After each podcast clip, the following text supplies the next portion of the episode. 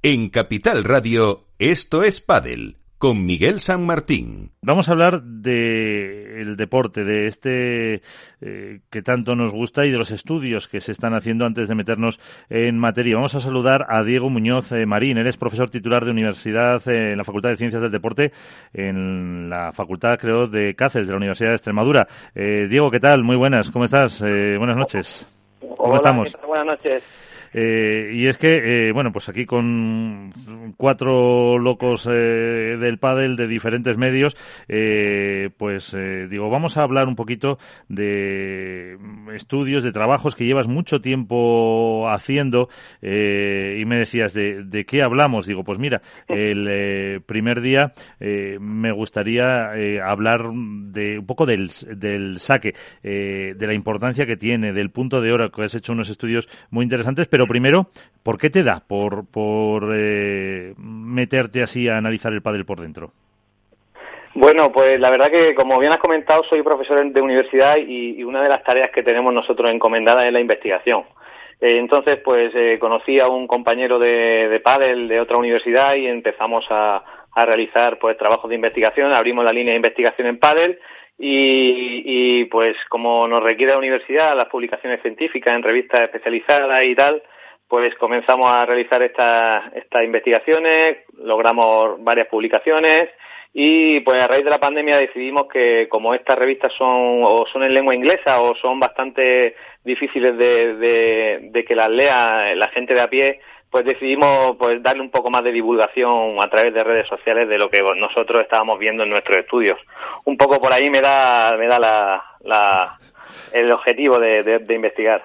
Y bueno, y casi nada las investigaciones que, has hecho, muchas con eh, Padel MBA, eh, y es que además hay eh, un dato que me resultaba curioso, que representa el 10% de los golpes que se realizan en un partido del pádel. Estoy leyendo textualmente tuyo y dice que depende de aspectos eh, técnicos, eh, tácticos y em, hacéis un poco eh, hasta un análisis biomecánico y que luego en ese trabajo que se puede encontrar en tu web, saquéis un poco las conclusiones de este golpe tan importante. Eh, sí, la verdad que, a ver, eh, antes que de pasar al saque, te comento un poco los objetivos que nosotros tenemos, en la investigación. Pues por un lado son eh, buscar eh, aquellos aspectos que puedan ser relevantes para el rendimiento, ¿no? Por ejemplo, pues eh, jugar cerca de la red es importante para conseguir la victoria, o también eh, otro objetivo fundamental son buscar patrones de juego, es decir, cómo juegan los jugadores, dónde sacan, hacia dónde restan, eh, cuál es el tercer golpeo que realizan, qué número de globos realizan. Entonces, pues sí, lógicamente el saque es un aspecto fundamental porque es el primer golpe y el único golpe que se repite en todos los puntos. El saque y el resto prácticamente son los golpes que más se repiten porque luego, dependiendo de la situación de juego, hay algunos, algunos golpeos que aparecen y otros que no aparecen pero el saque, como tú bien has dicho, es el 10% de los golpeos porque siempre está presente en el juego.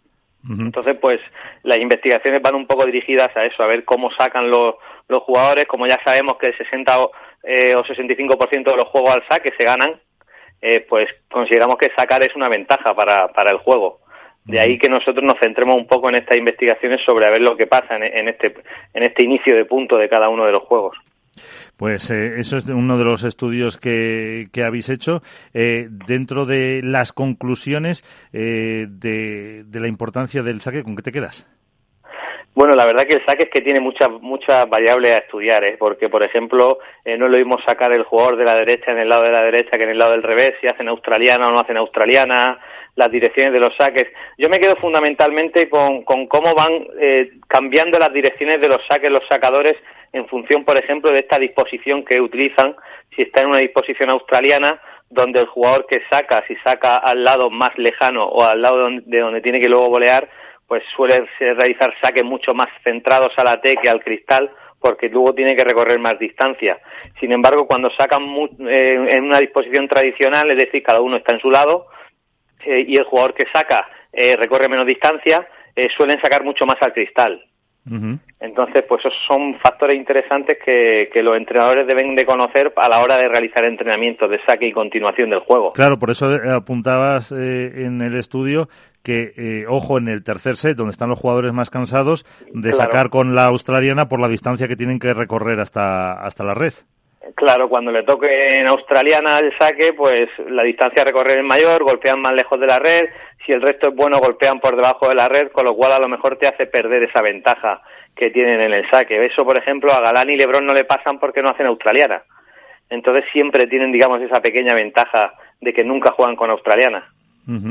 Eh, interesante. Pues eh, como he comentado antes, están Álvaro López, Alberto Bote, Mónica Montes, eh, también la víbora del padre. No sé si tiene alguna cuestión para, para ti sobre este asunto. Ah, Álvaro.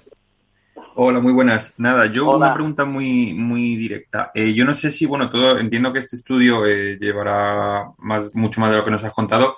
Yo no sé si algún entrenador eh, eh, algún coach o sea, os lo ha pedido eh, de cara a estudiar mejor a los rivales y digamos las estadísticas que tenéis son genéricas o son por jugadores, un, poco eso en, profundidad, ya te digo, sobre todo si os lo han pedido alguien para analizar al final mejor a los rivales y sacar también ventaja.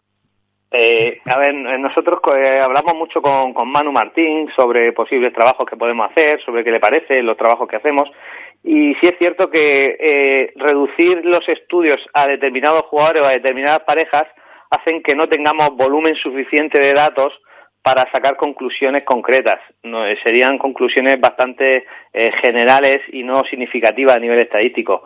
Por eso no distinguimos nosotros nunca entre jugadores, sino que vamos a cantidad de puntos y teniendo en cuenta pues todas las variables que queremos estudiar, pues, si es punto de oro o no es punto de oro, si cambia en ese momento, cambia el tipo de saque o no cambia el tipo de saque, eh, si sacar a la derecha o sacar a la izquierda cambia las direcciones. Por ejemplo, se sabe que, que, en el lado de la derecha eh, las chicas, por ejemplo, eh, restan mucho más globo que, los chicos, que suelen restar mucho más tenso. Eh, cuando sacamos al revés, que suele entrar en, en, juego mucho más el jugador del revés, se saca más al cristal que a la T pero esto solo teniendo en cuenta, digamos, la totalidad de la muestra. No nos centramos en jugadores concretos ni en parejas concretas porque es más complicado. Por ejemplo, la lateralidad de los jugadores, ser zurdo diestro, también afecta a las direcciones del saque. Ahí sí te podrías centrar en determinadas parejas que tienen zurdo y diestro, pero claro, habría que tener muchos partidos para poder observarlos y, claro, hasta que no llegan a cuartos de final o semis, las parejas no lo retransmiten. Es difícil la observación. Eh, Alberto. Hola, muy buenas. Eh, Hola, Alberto quería saber eh, si tenéis estudiado el índice de dobles faltas y de saques directos, ya que en el padre es algo que es bastante anómalo, pero si tenéis calculado cuál es el porcentaje que, oscila, más o menos. No, tenemos calculado los porcentajes de acierto en el primer saque, es decir, los que entran, que en chicos está en un 90, 90 y algo por ciento, y en chicas baja quizá al 85 por ciento de, de primeros servicios dentro. Pero el tema de dobles faltas, como se, como, como se producen tan poca cantidad de dobles faltas y de ace, eh, sí que se suelen producir algunos restos fallados, pero, pero como, como es como tal, se producen muy pocos. Entonces, a nosotros a nivel de investigación no nos da mucha información el tema de, de contabilizar los seis ni las dobles faltas. ¿Y, oscila mucho el índice de acierto en el primer servicio, por ejemplo, en, según el tipo de pista? Es decir, estamos viendo en los últimos años que se está variando eh, hay superficies más lentas, superficies más rápidas. Eh, ¿Varía mucho? ¿Tenéis estudiado esa casuística o, de momento es algo todavía que no se puede llegar a valorar?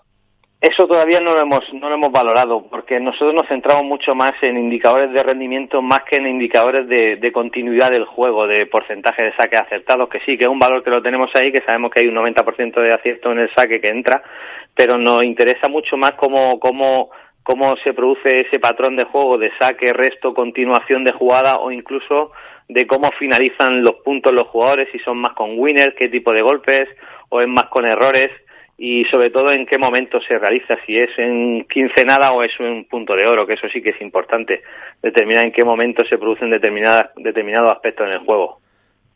Eh, de hecho, eh, el punto de oro también lo habéis eh, analizado desde, bueno, decís, dándole vueltas al punto de oro, pero además desde qué zona eligen para restar de esto, donde las chicas eligen más un lado que el otro, es, y es interesante. Sí, es curioso, es curioso. La verdad que el punto de oro es el mejor invento que ha hecho Wolpa del Tour para los investigadores, ya que, lógicamente, ya hemos visto que la pareja que más puntos de oro gana en el partido gana el partido.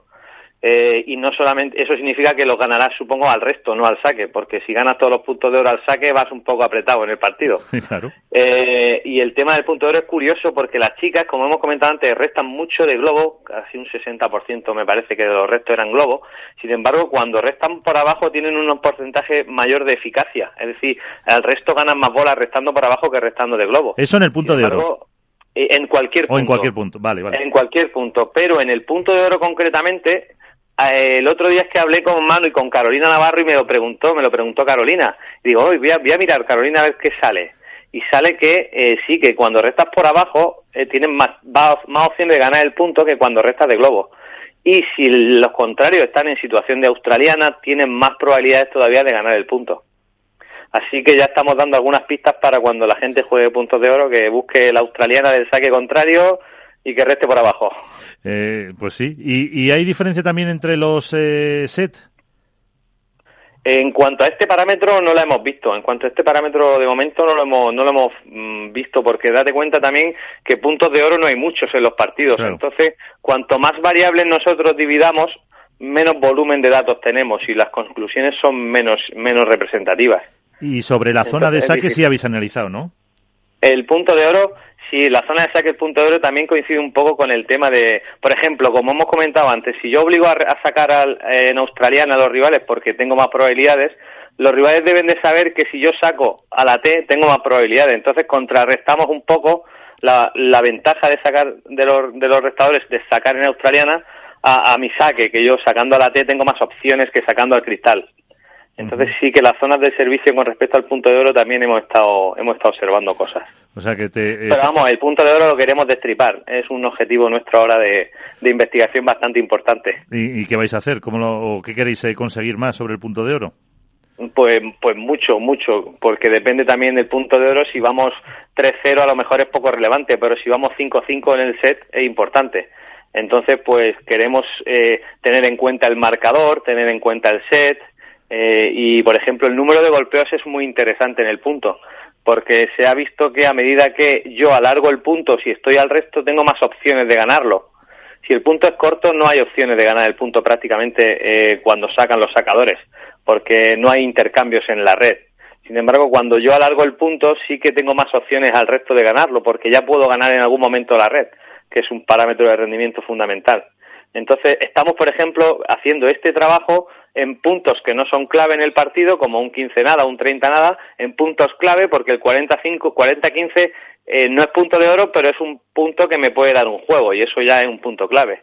Y luego en el punto de oro. Esos tres diferentes momentos los estamos analizando ahora para ver si sacamos conclusiones eh, respecto a diferencias que puedan existir en número de golpeos, si se hacen más largos o más cortos los puntos, eh, cómo finalizan, si son más con errores o con winners, si espero el fallo del rival o no un poco cambios de comportamiento en los jugadores en estos puntos de oro en función del marcador.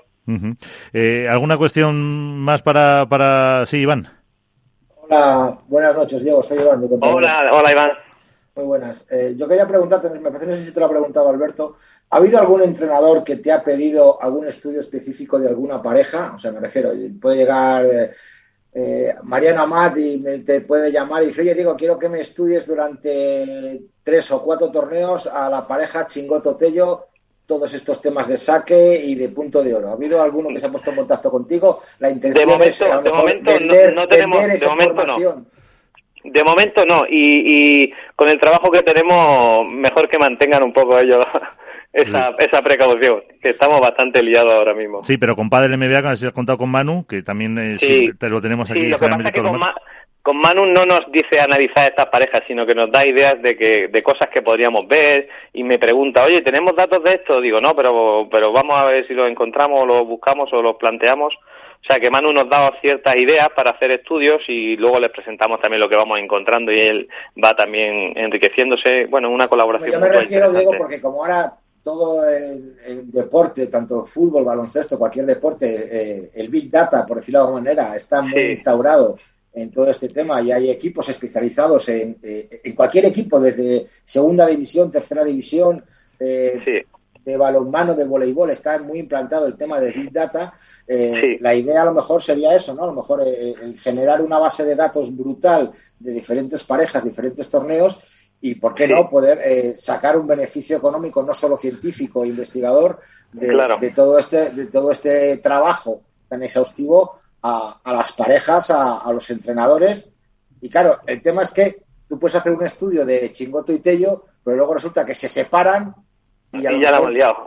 Estudio, ya aquí, hay, aquí, hay, aquí hay dos aspectos clave. Uno, el objetivo para hacer análisis muy buenos tendríamos que analizar golpe a golpe eh, teniendo en cuenta eh, todo, tipos de golpe, direcciones, profundidades, todo. Eso es, en cada punto es una locura. Que sí, que podemos hacerlo con mucho tiempo y con tal para tener una buena base de datos de Big Data. Y luego tenemos un problema añadido y es que, por ejemplo, sí que estamos tratando de implementar, como hacen en fútbol y en otros deportes, los GPS, los famosos GPS, los chalequitos que se ponen para cuantificar todo, eh, para buscar también informaciones sobre desplazamientos, aceleraciones, desaceleraciones, otro tipo de, trabajo que son importantes a nivel físico, eh, pero tenemos un problema en pádel muy importante que es el cristal de la, de, y las mallas. Bueno, las mallas menos, pero el cristal es un, es un problema importante porque la señal eh, se pierde mucha calidad y hay mucha interferencia y hay mucho error de precisión y claro, el pádel al ser 20 por 10 eh, un error de, medio metro ya es muy grande. En fútbol, en fútbol un error de medio metro a lo mejor en un volumen de 12 o 13 kilómetros pues no es muy grande, pero en pádel sí que eh, tenemos dificultades para implementar los GPS. Pues eh, Diego Muñoz, profesor de la Universidad de Extremadura de las Ciencias Físicas y del Deporte, enhorabuena por este trabajo. te volveremos a molestar en otra ocasión y que te dé tiempo a jugar algo al pádel también, hombre. Sí, no te preocupes, que yo entreno cuatro o cinco días a la semana también al pádel. Y ah. que muchas gracias por vuestro interés y cuando queráis ya sabéis dónde me tenéis. Muchas gracias. Un abrazo. Venga, un abrazo a vosotros.